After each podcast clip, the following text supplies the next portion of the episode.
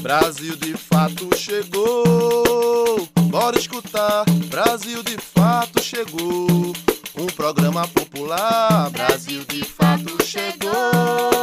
Bora escutar, Brasil de fato chegou. Um programa popular, pra quem é trabalhadora, pra quem é trabalhador, ele traz informação, não é manipulador. Pra quem é trabalhadora, pra quem é trabalhador, ele traz informação, não é manipulador. Olá, você está ouvindo o programa Brasil de Fato Bahia. Eu sou Gabriela Morim e na próxima hora vou trazer para você notícias em uma versão popular da Bahia, do Brasil e do mundo. No programa dessa semana, vamos falar sobre as comunidades de fundo e fecho de pasto aqui na Bahia, sobre as feiras agroecológicas, uma alternativa de consumo mais saudável e que fortalece a agricultura familiar do Estado, e sobre a privatização da Eletrobras, que teve sua fase inicial aprovada pelo TCU. Tem ainda uma entrevista sobre o carnaval, saúde e comunidade falando sobre violência obstétrica e nosso giro pelo Nordeste em 20 minutos.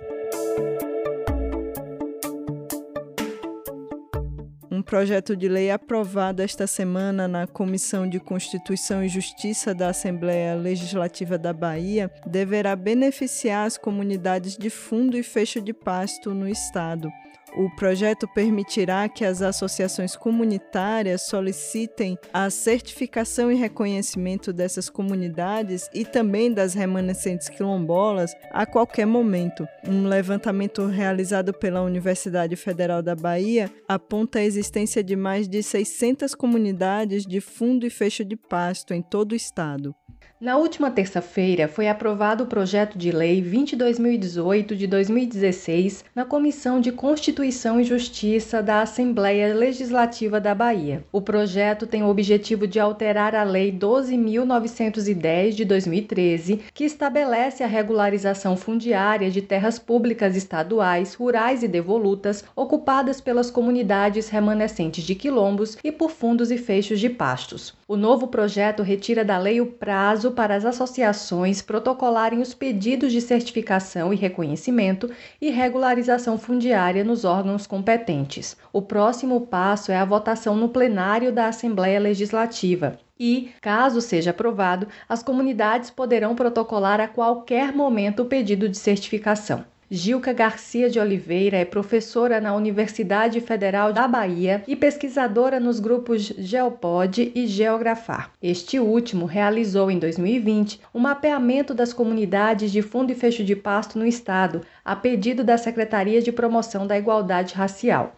Gilca explica quais os principais desafios das comunidades atualmente.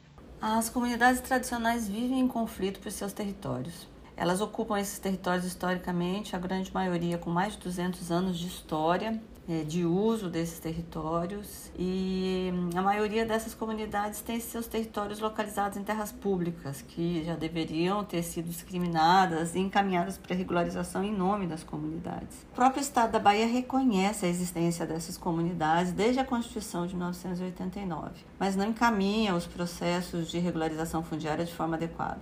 Assim, mesmo ocupando e produzindo nesses territórios, as comunidades não têm segurança quanto à posse dos mesmos. Com isso, sempre que surge algum elemento que valorize a terra, como um mineral a ser explorado, os corredores de ventos, conflitos se intensificam. E esses conflitos no campo têm sido cada vez mais intensos, duradouros e violentos. Na atualidade, os principais conflitos que essas comunidades enfrentam no campo baiano estão centrados com as empresas de produção de energia eólica e solar, com as mineradoras. Mas o histórico conflito com os grileiros também se mantém.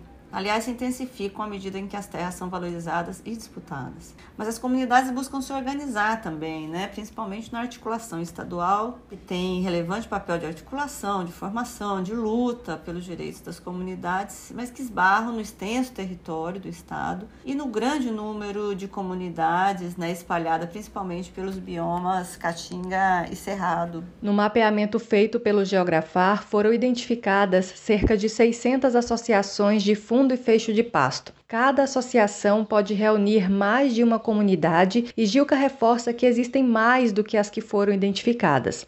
As características são diversas, mas Gilca explica de forma resumida o que configura uma comunidade de fundo e fecho de pasto. As comunidades de fundo e fecho de pasto são comunidades tradicionais e se caracterizam principalmente pelo modo de vida que vai entrelaçar nos seus territórios o uso de lotes individuais e de lotes de uso comum.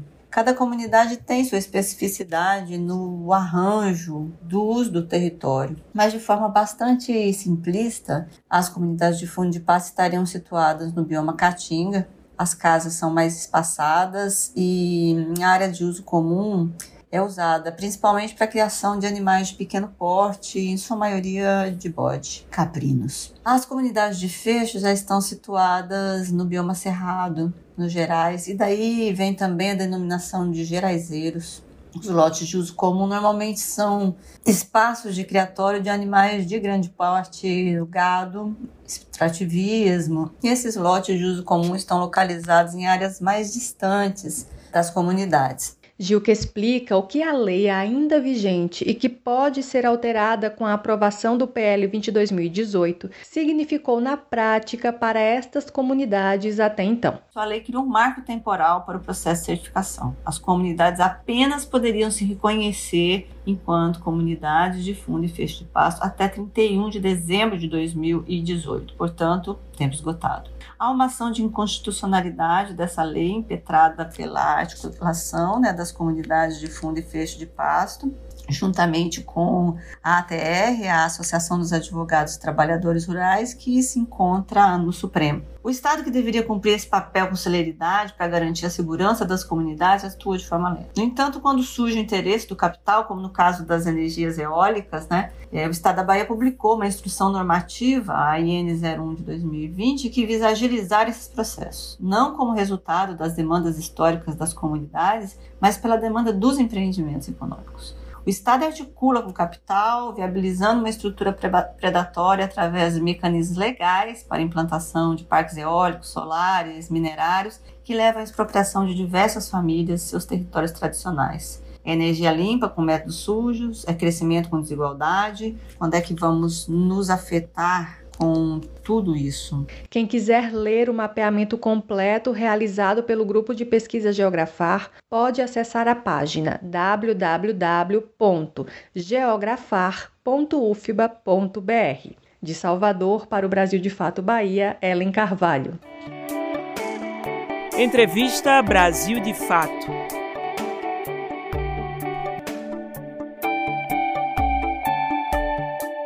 Em 2022, mais uma vez, não teremos carnaval na Bahia por conta das medidas sanitárias necessárias para conter o avanço da pandemia de Covid-19. A medida é justa, claro, mas nem por isso ficamos com menos saudades, né? E a gente sabe que o impacto da ausência da festa não é só na alegria do povo que vai deixar de pular carnaval. Tem um impacto econômico e também cultural para todo o estado e principalmente para a cidade de Salvador. E é sobre tudo isso que eu conversei essa semana com o professor Paulo Miguel, pesquisador do programa multidisciplinar de pós-graduação em Cultura e Sociedade e do Centro de Estudos Multidisciplinares em Cultura da UFBA. Professor, poderia nos falar um pouco sobre o papel cultural e econômico do carnaval na Bahia?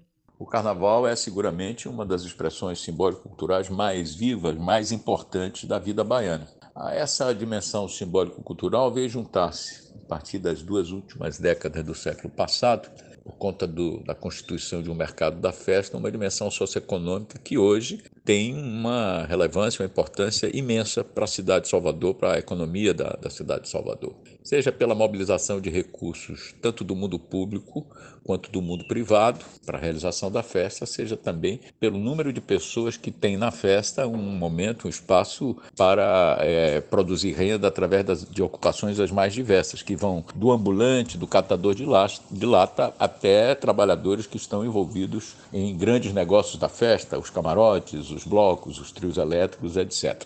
Portanto, podemos dizer que sim, o papel do carnaval na cidade hoje é, além do papel cultural, este desde sempre e seguramente o mais importante, um papel socioeconômico também que significa muito hoje por conta da existência desse grande mercado da festa. Este ano, mais uma vez, não vamos ter carnaval na rua. No entanto, já estão acontecendo várias festas particulares, né? Os ensaios de bloco, de banda. E é bem provável que essas festas fechadas e pagas aconteçam também no período do carnaval. Diante disso que o senhor já explicou, qual que pode ser o impacto dessa privatização, ainda que temporária, do carnaval? Isso produz um prejuízo simbólico da mais alta importância também. Nós precisamos do carnaval até para organizarmos melhor o nosso calendário, a nossa relação com o restante do ano. Você deve perceber é, na sua vida que as pessoas costumam dizer antes e depois do carnaval. O carnaval é um balizador importante, é um momento esperado fortemente durante todo o ano por, por, por muita gente dessa cidade, por boa parte dessa cidade. A não realização durante o segundo ano consecutivo traz grandes prejuízos. O fato de termos festas privadas sendo anunciadas, sendo organizadas agora para o período do carnaval ou para o período do pré-carnaval, não é exatamente uma novidade. A novidade é que elas estarão sendo realizadas não não na expectativa do carnaval que virá, nem na combinação com o carnaval existindo na rua, mas na tentativa de substituir o carnaval, o que me parece impossível. Essas festas são festas com um espírito carnavalesco, mas não são o carnaval, porque o carnaval é efetivamente alguma coisa que diz respeito à cidade, ao território da cidade. As festas privadas participam dessa dimensão festiva que o carnaval tem com a cidade, mas não expressam totalmente aquilo que faz do carnaval algo tão importante para nós. E o senhor acredita que esse formato de carnaval de 2022 vai ter um impacto nos próximos anos? Veja, eu não, não me animo a dizer que estamos experimentando um novo formato de carnaval. Eu insisto em dizer que, desgraçadamente, não temos carnaval e teremos apenas festas com espírito carnavalesco. Não imagino, não creio, não acho possível que doravante o carnaval passe a ser algo exclusivamente realizado em espaços privados, fechados, sejam eles espaços de elite, sejam eles espaços populares. Carnaval é uma expressão simbólico-cultural que tem na rua, que tem no território da cidade, certo, seu lugar privilegiado. Portanto, desse ponto de vista, se não tivermos um outro carnaval ou se tivermos o próximo carnaval, não tenha dúvida que a presença privada vai estar, obviamente, ocupando espaço, mas carnaval mesmo só tem quando tem carnaval de rua.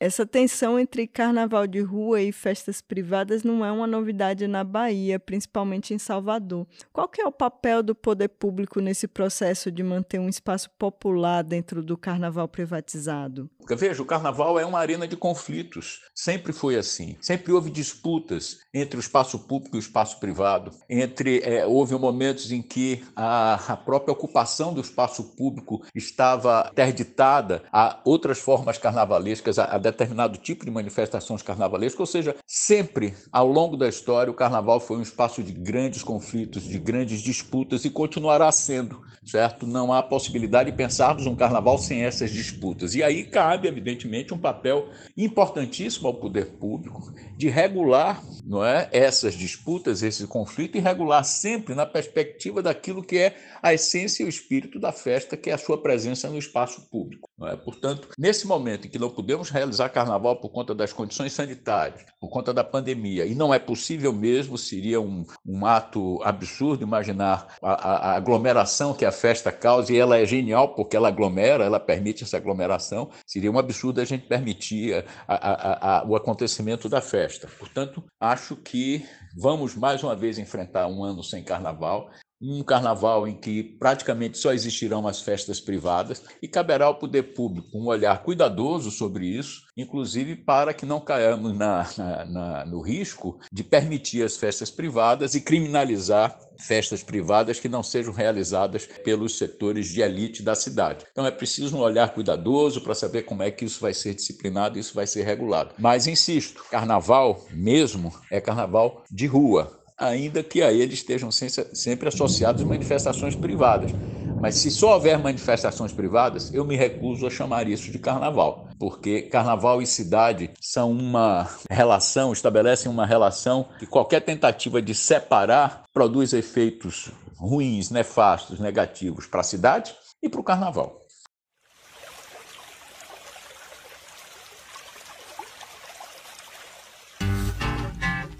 Como é a luta da não violência. Primeiro é nunca matar. Segundo, jamais ferir. Terceiro, estar sempre atento. Quarto é sempre se unir. Quinto, desobediência às ordens de Sua Excelência que podem nos destruir.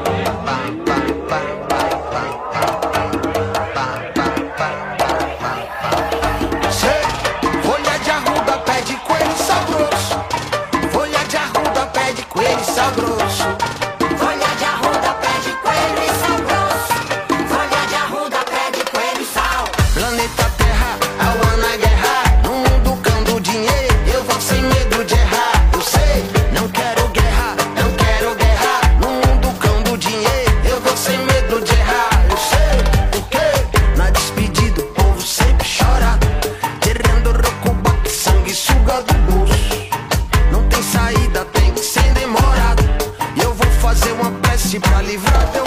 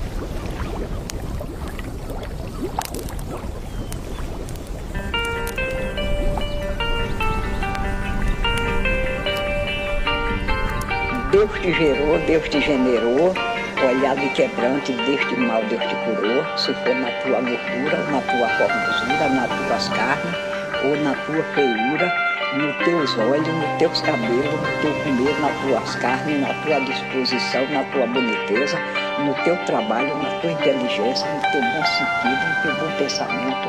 Se for inveja, se for mal vontade, que seja saído, seja tirado, com o poder de Deus e da Virgem Maria. Amém.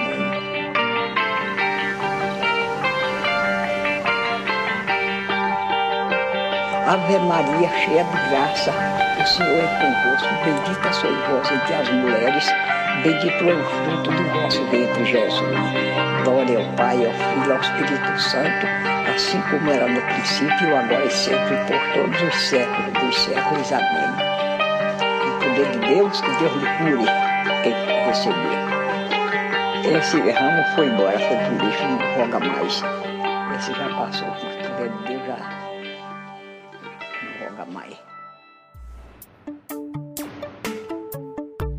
A gente ouviu agora Baiana System Benegão em Reza Forte. Após a aprovação do chamado PL do veneno no Senado, a Fiocruz emitiu uma nota alertando para o perigo do uso excessivo de agrotóxicos para a saúde dos brasileiros. O grupo de trabalho Agrotóxicos e Saúde da Fundação afirmou que, caso aprovado, o projeto de lei trará prejuízos para o ambiente e para a saúde da população, podendo causar danos irreparáveis aos processos de registro, monitoramento e controle de risco dos agrotóxicos no Brasil. Diante dessa ameaça e da avalanche de novos agrotóxicos aprovados para uso nos últimos três anos, uma alternativa para cuidar da nossa saúde é o consumo de produtos agroecológicos. Você tem pensado se o alimento que consome está sem veneno? Pois é. Esta tem sido uma preocupação cada vez maior das brasileiras e brasileiros diante das constantes liberações de uso de agrotóxicos no Brasil. Uma alternativa é consumir alimentos de feiras e cestas agroecológicas. Anderson Amaro, da Direção Nacional do Movimento dos Pequenos Agricultores, o MPA, explica quais fatores são levados em conta para identificar um produto agroecológico. Por exemplo, as relações pessoais, né, relações de gênero, as pessoas têm que respeitar a diversidade, portanto, da família, né? E a família sendo central nessa produção. Segundo, essa produção ela é calcada no respeito à natureza. Então não é monocultivo. Não é, a agroecologia pressupõe diversidade. Portanto, não é algo que, que muitas vezes o agronegócio já está se apropriando da questão do termo orgânico. Você faz monocultivos de orgânico e não respeita, portanto, a particularidade, a diversidade que a natureza nos oferece. A agroecologia tem esse, essa característica. E um, dos, dos, que a gente sempre fala é o não uso de, de venenos. A gente, portanto, utilizamos vários insumos, mas insumos fornecidos pela própria natureza, né? Como caudas e, e né? Que são feitos da própria, das próprias plantas, pó de rochas, enfim, vários insumos que ajudam na fertilidade do solo e, portanto, contribuem para um alimento mais saudável, um alimento mais nutritivo. Anderson argumenta sobre o porquê as pessoas deveriam consumir mais produtos agroecológicos.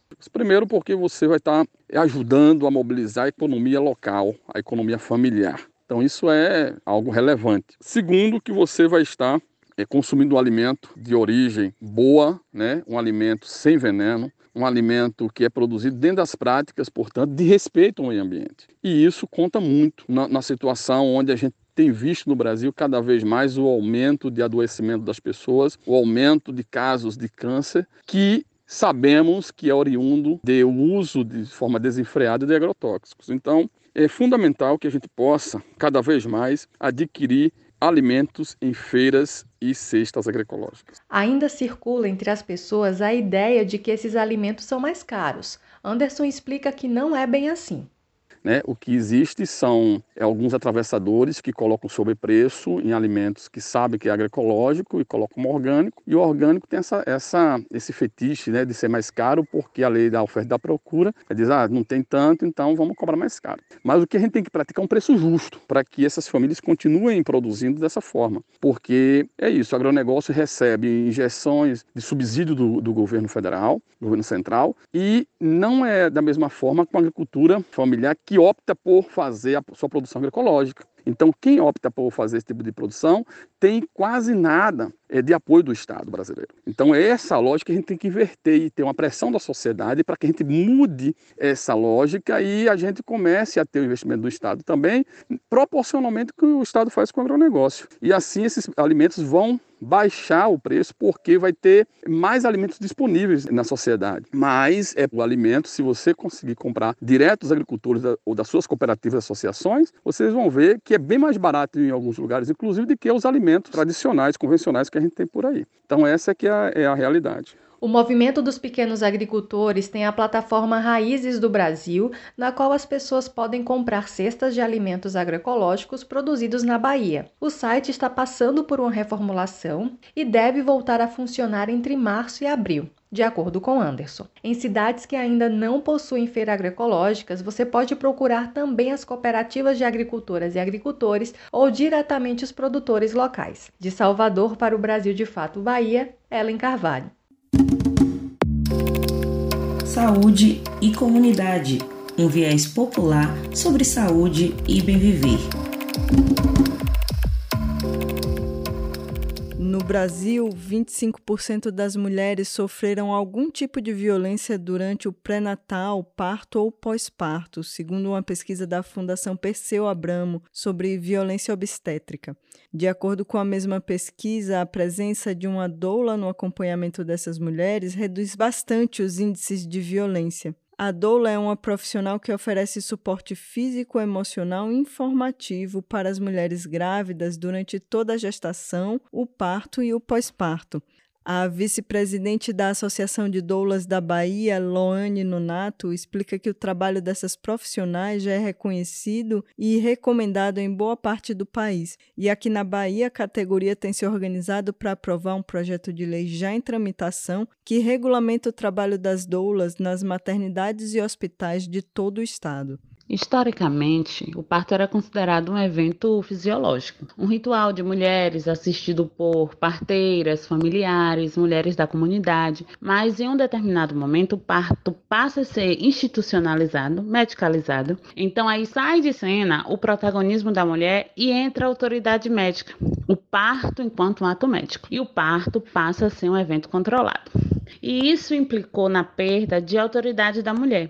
E às vezes uma mulher que não se prepara, não entende os processos ali do trabalho de parto, ela vai na onda da autoridade médica e acaba sendo submetida a procedimentos e condutas que muitas vezes não têm indicação real ou que poderiam ter outros desfechos se essa mulher tivesse mais conhecimento e mais autonomia para optar sobre o trabalho de parto, para se colocar diante de cada situação. Aí hoje a gente tem a triste é, é, estatística, né, o triste dado de que a violência obstétrica é uma realidade entre uma a cada quatro mulheres no nosso país. Então, afinal, o que é essa violência obstétrica?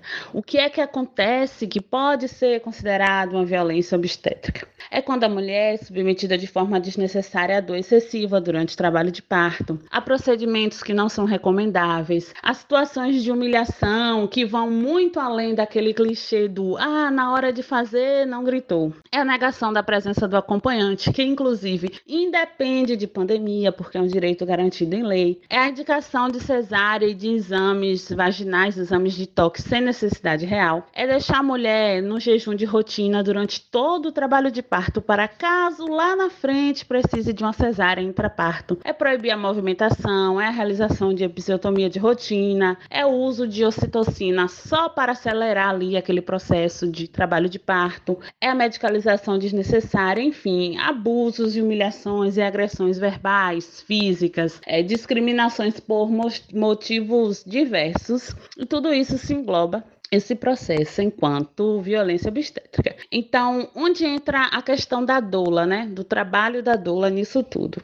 A doula é a profissional que vai auxiliar essa mulher durante todo esse período gravídico, durante o trabalho de parto e no período puerperal. Então, a doula vai ser a profissional que prepara essa mulher ainda na gestação para conhecer o cenário a realidade obstétrica, as diretrizes recomendadas para o trabalho de parto, porque a mulher, juntamente com seu acompanhante, precisam fazer escolhas e essas escolhas precisam ser orientadas de forma que ela venha buscar a experiência mais positiva possível no seu parir. Então, nosso trabalho vai nessa vertente de resgatar o parto enquanto um evento fisiológico, despertar aí o protagonismo dessa mulher durante o seu trabalho de parto, porque a gente entende que o trabalho de parto precisa precisa ser sua maior experiência, não seu maior trauma, não seu maior medo.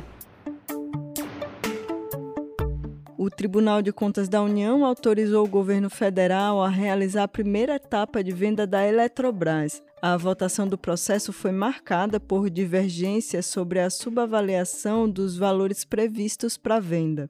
Contrariando os protestos populares, o TCU, Tribunal de Contas da União, liberou para o governo Bolsonaro a primeira fase do processo de privatização da Eletrobras, que gerou divergências na corte por conta da subavaliação dos valores previstos para a venda. O placar entre os magistrados foi de seis votos contra um, com oposição apenas do ministro Vital do Rego. A decisão significa, na prática, que o governo Bolsonaro está autorizado a dar sequência aos procedimentos de desestatização, que serão avaliados pelos ministros adiante a partir de março. Nesta fase atual de análise, o TCU se debruçou sobre os valores da outorga que será dada aos futuros novos compradores. A questão inclui o montante que a empresa deverá repassar à União pela renovação dos contratos que envolvem 22 usinas hidrelétricas. Para Vital do Rego, o futuro poderá trazer a sensação de que a Eletrobras foi vendida pela metade do preço e que a iniciativa privada está, segundo as suas palavras, fazendo a festa. O julgamento foi marcado pela divergência aberta pelo ministro que apresentou um voto com ressalvas às estimativas feitas pelo governo. O magistrado destacou, por exemplo, que apesar de a gestão orçar as hidrelétricas da companhia em 67 bilhões de reais, o patrimônio, na verdade, valeria 130 bilhões. Em dezembro, quando o tribunal discutiu a primeira etapa do processo de venda da Eletrobras, Rego já tinha acenado com estranheza diante dos valores iniciais. Na ocasião, a sessão foi suspensa por conta de um pedido de vistas dele, no voto apresentado nesta terça-feira, dia 15, o ministro defendeu que seja feito um recálculo da quantia a ser paga pela empresa à União e à CDE, que é a conta de desenvolvimento energético, um dos destinos dos valores futuramente pagos pelos novos proprietários. O governo tinha estimado em 32 bilhões de reais o total a ser destinado à CDE, essa canalização tem o objetivo de reduzir o impacto do potencial aumento da tarifa gerado pela privatização. Rego apontou que os cálculos do Poder Executivo não consideram a potência total das hidrelétricas e, por isso, subestimam a quantidade de geração de energia nas usinas a serem vendidas. O ministro afirma que somente esse elemento ampliaria a outorga em mais 46 bilhões de reais, por exemplo. Ao mencionar a operação de transferência do controle da Eletrobras para a iniciativa privada, Rego chegou a dizer ainda que nenhum país com o perfil energético do Brasil adotou essa iniciativa até o momento. De São Paulo, da Rádio Brasil de Fato, com reportagem de Cristiane Sampaio, Douglas Matos.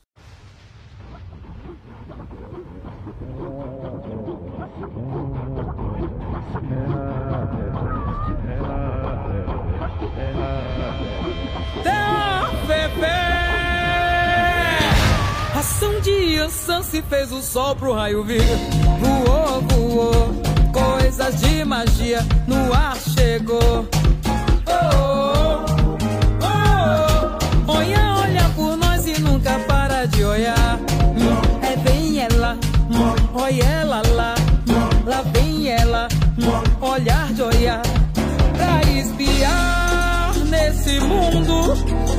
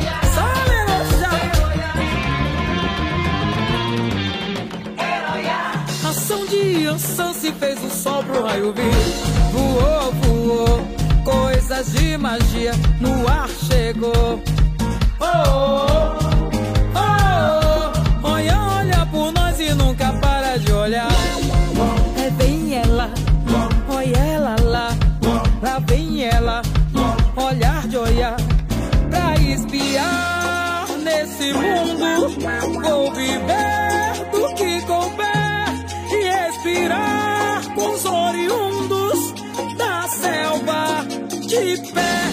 Sou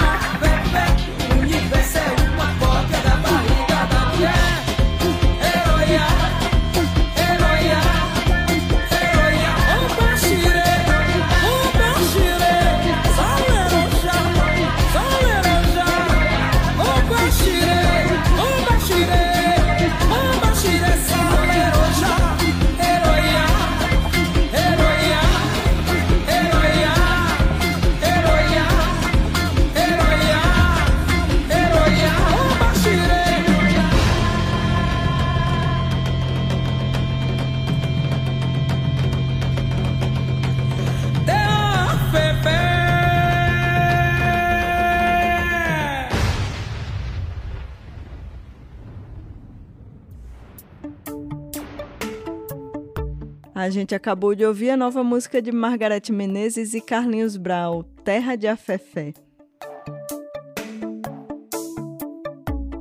Vamos agora para um giro pela região Nordeste. Nos próximos 20 minutos você vai ouvir aqui as principais notícias desta semana na nossa região.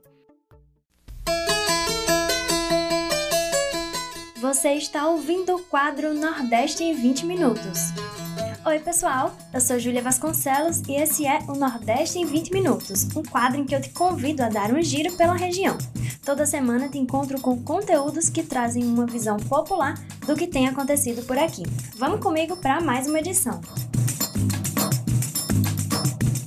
Se você acompanha o nosso quadro há um tempo, com certeza já ouviu por aqui a gente falando sobre as cozinhas populares, né? E sobre como elas têm sido fundamentais para dar segurança para diversas famílias que estão em situação de insegurança alimentar. Em Fortaleza, os movimentos que fazem as cozinhas populares acontecerem têm mapeado a fome na periferia da capital cearense e compartilham não só as refeições, como também experiências de organização. As atividades para 2022 já foram retomadas e estão a todo vapor no combate à fome. Confere na reportagem de Camila Lima. Desde o início da pandemia, cozinhas comunitárias se multiplicaram pela capital cearense. Em um cenário marcado pelo desemprego e pela alta no preço dos alimentos, são iniciativas assim que garantem comida na mesa da população mais vulnerável. Em 30 de janeiro, as cozinhas populares do movimento das trabalhadoras e trabalhadores por direitos voltaram a funcionar. O último almoço tinha sido servido no dia 26 de dezembro. Nós conseguimos mapear vilas, becos, quem morava de aluguel, crianças, idosos que estavam ali naqueles territórios onde a gente atuava desde muito tempo, né, desde antes da pandemia, e conseguiu desenvolver grandes ações de solidariedade. Foi durante esse mapeamento que se percebeu um outro problema. Muitas famílias que estavam recebendo cestas básicas não tinham condições nem de cozinhar o próprio alimento por falta de dinheiro para comprar um item básico, o gás de cozinha. Com isso, a gente foi desenvolvendo tecnologias e mecanismos de identificar também que tinha muitas trabalhadoras que tinham trabalhado em fábrica, em cozinhas, em hotel, em bares, em buffets, que tinham conhecimento de produção, de manuseio de alimentos, de armazenamentos e que estavam ali em situação de desemprego, né? E que estavam dispostos a compartilhar seus conhecimentos e construir esse espaço. Trabalhei muitos anos em cozinhas, trabalhei em fábrica, trabalhei em casa de família e hoje eu estou aqui ensinando e aprendendo com os meninos. O trabalho é feito por meio de muitas mãos tanto de quem contribui com doações, como daqueles que dedicam parte do seu dia trabalhando voluntariamente dentro das cozinhas. E um dos grandes objetivos da iniciativa é combater a fome nas periferias, além de fortalecer laços comunitários através do trabalho coletivo da produção e distribuição de refeições nutritivas para quem tem fome. E se eu perder, eu vou ficar com fome, meu neném e meu marido com fome, porque não tem comida em casa. Desde que o projeto começou, a cozinha funciona todos os domingos. Daqui saem cerca de 500 refeições que atendem moradores do bairro Bela Vista e arredores. Para somar a esse trabalho imprescindível, você pode fazer um Pix ou se apresentar no espaço da cozinha para colocar a mão na massa.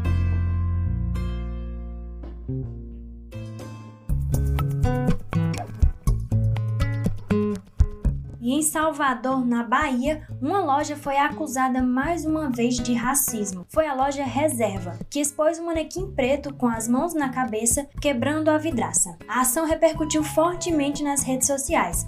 E essa não foi a única vez que a loja teve ações questionadas pela população. Em 2016, a marca pendurou manequins pretos de cabeça para baixo em vitrines do Rio de Janeiro. Eram imagens que remetiam a torturas da escravidão. Ainda antes disso, em 2014, a marca de roupas foi acusada de machismo. Confere mais com Douglas Matos na reportagem de Catarina Barbosa. Uma ação de marketing da loja de roupas Reserva gerou revolta nas redes sociais que acusam a marca de racismo. O caso ocorreu em Salvador, capital da Bahia, no Shopping Barra, localizado próximo a importantes cartões postais soteropolitanos como o Farol da Barra e o Porto da Barra.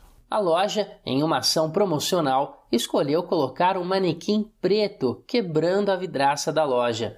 O caso gerou revolta não apenas aos clientes, mas também nas redes sociais. A imagem foi registrada na última segunda-feira. Em outro caso, em novembro de 2014, a loja de roupas carioca, que tem como um dos sócios o apresentador Luciano Huck, foi criticada por indicar nas recomendações de lavagem que o ato seria uma tarefa atribuída às mulheres. Na época, a empresa se pronunciou dizendo que a mensagem quis ressaltar o quão especial é o carinho das mães e negou que a mensagem tenha conteúdo machista.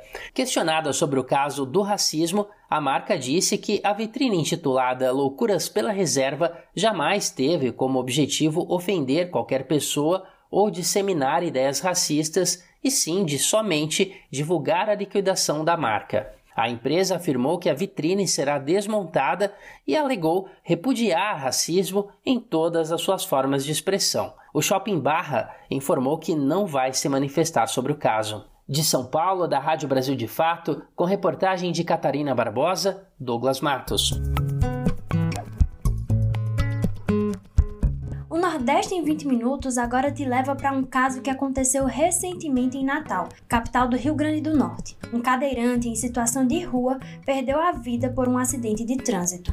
A infração cometida pelo condutor do veículo é considerada gravíssima e ainda atingiu, além do cadeirante, um motociclista e uma outra pessoa no acidente. Saibam mais detalhes com a repórter Maria Lígia Barros. Um cadeirante de 48 anos morreu após ser atropelado atravessando uma faixa de pedestre na rua Olinto Meira, na Cidade Alta, um dos centros comerciais mais movimentados de Natal. O acidente aconteceu no sábado, dia 12 de fevereiro, mas as imagens da câmera de monitoramento do trânsito foram divulgadas apenas nesta quarta-feira, dia 16. A vítima vivia em situação de rua e foi identificada como João Maria Duarte Bonifácio pelo Movimento Nacional de População de Rua. O Serviço de Atendimento Móvel de Urgência, o SAMU, chegou a socorrer o cadeirante e encaminhou para o Hospital Alfredo Gugel, onde ele veio a óbito. No vídeo divulgado é possível ver a vítima atravessando a faixa de pedestres, enquanto o motociclista com um passageiro para e espera.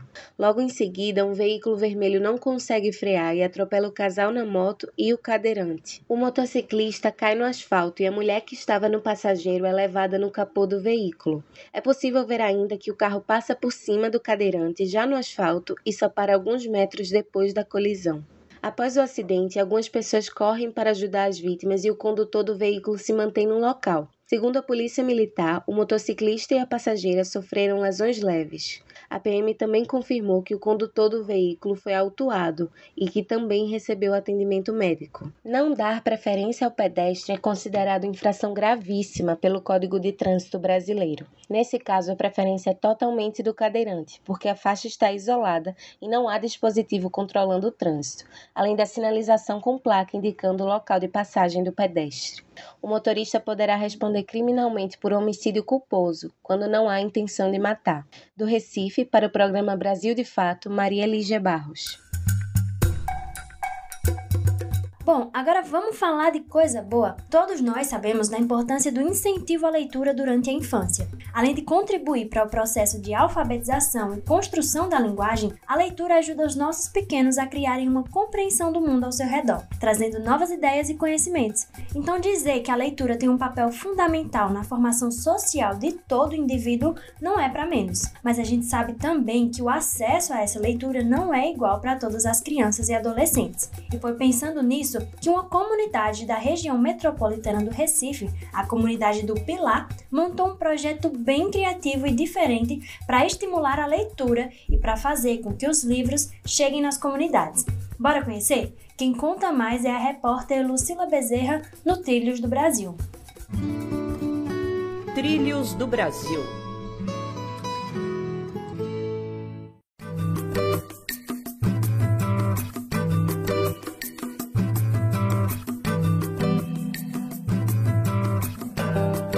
Sabe o que é uma gelateca? Essa mistura de geladeira com biblioteca tem levado crianças e adolescentes da comunidade do Pilar, no Recife Antigo, a mudarem sua relação com a leitura. Com a doação de geladeiras que não funcionam mais, são criados espaços para rodas de debates e leituras coletivas com crianças e adolescentes. Prislaine Bezerra de Almeida é moradora do conjunto habitacional do Pilar e agente popular de saúde da campanha Mãos Solidárias e fala o que representa o projeto Gelateca para ela para a gente foi uma grande conquista, né? A gente não tem nenhuma biblioteca aqui nas imediações do Recife Antigo. E aí a gente tem também essa necessidade de querer que as crianças tenham essa acessibilidade aos livros, né? Porque acho que tudo começa a partir do incentivo. Danilo César Nascimento de Oliveira tem 11 anos e é uma das crianças que moram na região e conta o que ele mais gosta na gelateca. De ler, pegar para fazer a tarefa de casa, se sentar ali no banco e começar a ler um livro, né? Já para Átilas Cleiton Nascimento de Oliveira, de 9 anos, o fato de ter acesso tão fácil aos livros faz com que ele sempre esteja começando um livro novo. Vem ali, desce, pega um livrinho, aí depois que termina, bota lá de novo, aí vai a pessoa pega outro. É muito bom. Essa gelateca é a primeira do projeto que é coordenado pela campanha Mãos Solidárias e já tem previsão de chegar a outras comunidades da região metropolitana do Recife. Para a Prisline, a parte mais importante do projeto é o incentivo à educação. É muito massa ser a primeira, né? De muitas, eu acredito, porque se uma criança sabe ler, ela sabe muito, ela sabe se defender, ela sabe falar, ela sabe se expressar. Então isso é muito importante. Esse projeto para mim é inovador, não só para parte social, mas principalmente na educação.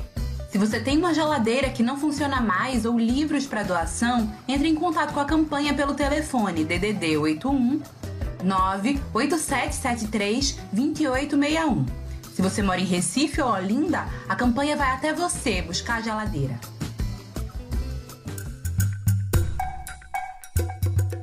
E seguindo com as boas iniciativas, no Vozes Populares de hoje, você vai conhecer um evento do Ceará que movimenta campo e cidade em uma feira agroecológica cheia de cultura, alimentos saudáveis e diálogos importantes. E quem conversa comigo é Clarice Rodrigues, do Movimento dos Trabalhadores Rurais Sem Terra, no Ceará. Confere.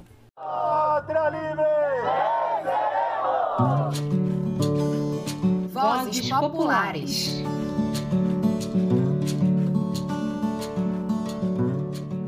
Oi, pessoal! Vamos nessa para mais uma edição do Vozes Populares, o nosso querido programete que traz as pautas e as diversas vozes dos movimentos, coletivos e organizações populares. Hoje vamos conhecer mais uma ação do Movimento dos Trabalhadores Rurais Sem Terra na luta pela reforma agrária. Canta, canta, minha gente, deixa a tristeza pra lá. Canta forte, canta alto, que a vida vai melhorar. Imagina um lugar que você pode comprar produtos agroecológicos, ouvir uma boa música, encontrar amigos e, de quebra, valorizar comerciantes e artistas locais. Tudo isso você encontra na Feira Cultural da Reforma Agrária do MST, em Fortaleza. O encontro já é certo. Mensalmente, no segundo sábado de cada mês, o evento proporciona um ambiente para comercialização de alimentos saudáveis produzidos por famílias camponesas de assentamentos e acampamentos do MST do estado do Ceará. Funciona assim: a partir das 9 da manhã, os produtos são expostos para venda, alimentos sem agrotóxicos e com muita diversidade. E tem também produtos artesanais, viu? Além disso, ainda pela manhã acontece sempre uma roda de debate sobre um tema específico escolhido. Depois do meio-dia, não falta música, poesia e diversão. Um almoço é preparado com os produtos da própria feira, e daí em diante é liberado o bar e música ao vivo para todo mundo aproveitar. Clarice Rodrigues acompanha todo o processo das feiras e conta mais pra gente. Ela faz parte do setor de produção do MST. Vem para a feira os, os assentados, né, dos assentamentos que ficam mais próximos de Fortaleza, os que ficam um pouco mais longe, região dos Inhamuns, é, Sertão Central. Então, nós organizamos uma logística né, com o caminhão que a gente tem e esse caminhão recolhe durante a semana da feira os produtos. E aí esses produtos vêm todos para cá, a gente, a militância que está aqui em Fortaleza organiza, né, todo, todos esses produtos e colocamos na feira no sábado, né, montamos as barracas e colocamos no, na feira no sábado. Além dos, dos assentados e assentadas ligados ao MST, da reforma agrária que participam da feira, nós também abrimos para que outras pessoas, artesãos, outras pessoas aqui de Fortaleza, amigos do movimento ou do próprio bairro, possam vir também e expor seus produtos aqui. Para além de um espaço de comercialização, a feira é também um espaço de diálogo e conexão entre campo e cidade. A venda direta entre agricultor e trabalhador, sem intermediários, permite uma melhor compreensão sobre a produção daqueles alimentos, sobre a agroecologia e também faz entender a importância da agricultura familiar. De onde vem essa macaxeira? Quem produziu? Como produziu? Essa macaxeira, essa banana, esse feijão, eles trazem consigo uma história de luta pela terra, uma história de resistência, uma história de conquista, porque para se chegar a realizar a feira, para se chegar a ter essa produção que nós temos hoje, para se chegar ao ponto de sonhar com as agroindústrias, né, como nós estamos fazendo hoje, da potencialização dos sistemas produtivos, enfim, nós, precis, nós passamos por uma história de luta pela terra, passamos por, pela lona preta vários anos, houve uma luta intensa para se conquistar essa terra e para se conquistar tudo que é possível, né? E o que permitiu que a gente chegasse ao ponto de ter essa produção hoje. Então, poder fazer, poder organizar um espaço que a gente faça esse debate, que a gente que as pessoas que estão na cidade possam ter acesso a esse produto, mas além de ter acesso a esse produto, também possam fazer esse debate, é muito importante. A feira acontece desde 2016 e é realizada no Centro Frei Humberto, que fica localizado na Rua Paulo Firmeza, no bairro São João do Tauapé, em Fortaleza. Durante a pandemia, as vendas precisaram ser adaptadas para o formato online. Foi no começo deste ano que o formato presencial do evento foi retomado. Clarice afirma ainda que uma coisa tem ficado clara: a busca pelos produtos agroecológicos tem aumentado. Nós temos avaliado que, principalmente no período da pandemia, aumentou muito o número de pessoas que têm procurado pelos produtos agroecológicos. Então existe, né, a gente tem inclusive falado isso assim, que parece que nesse momento, o, esse adoecimento, toda essa questão que a pandemia traz, parece que as pessoas se atentaram mais para avaliar o que estão comendo, de onde né, vem esse produto que elas estão consumindo, que tipo de alimento elas estão comendo. A Feira Cultural da Reforma Agrária é mais do que uma feira que vende produtos agroecológicos. É um espaço político e que tem como centralidade a discussão em torno da reforma agrária. É um espaço em que o produto não é visto apenas como mercadoria, mas como fruto da luta pela terra e da resistência popular é, acima de tudo, um espaço de comunicação com a sociedade.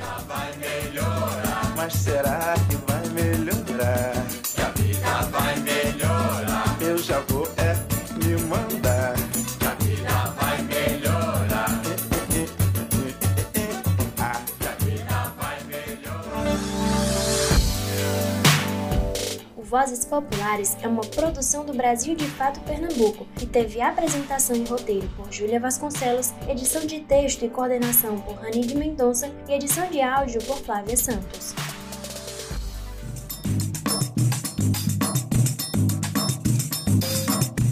Bom, pessoal, por hoje o nosso encontro acabou. O Nordeste em 20 minutos fica por aqui, mas nós temos um encontro marcado na próxima semana. Até lá e tchau, tchau! Este quadro é uma realização do Brasil de Fato Pernambuco e conta com a apresentação e roteiro de Júlia Vasconcelos, coordenação editorial de Rani de Mendonça e edição de som de Flávia Santos. Por hoje ficamos por aqui. Se você quiser entrar em contato conosco, enviar suas sugestões, manda uma mensagem para o WhatsApp 75 99843 9485. Participaram deste programa a Ellen Carvalho na produção e reportagem, Flávia Santos na edição, Douglas Matos e Júlia Vasconcelos na reportagem, eu, Gabriela Morim, na locução, roteiro e produção, e todo o coletivo que constrói o Brasil de Fato Bahia. Nós ficamos por aqui, boa semana e até o próximo domingo.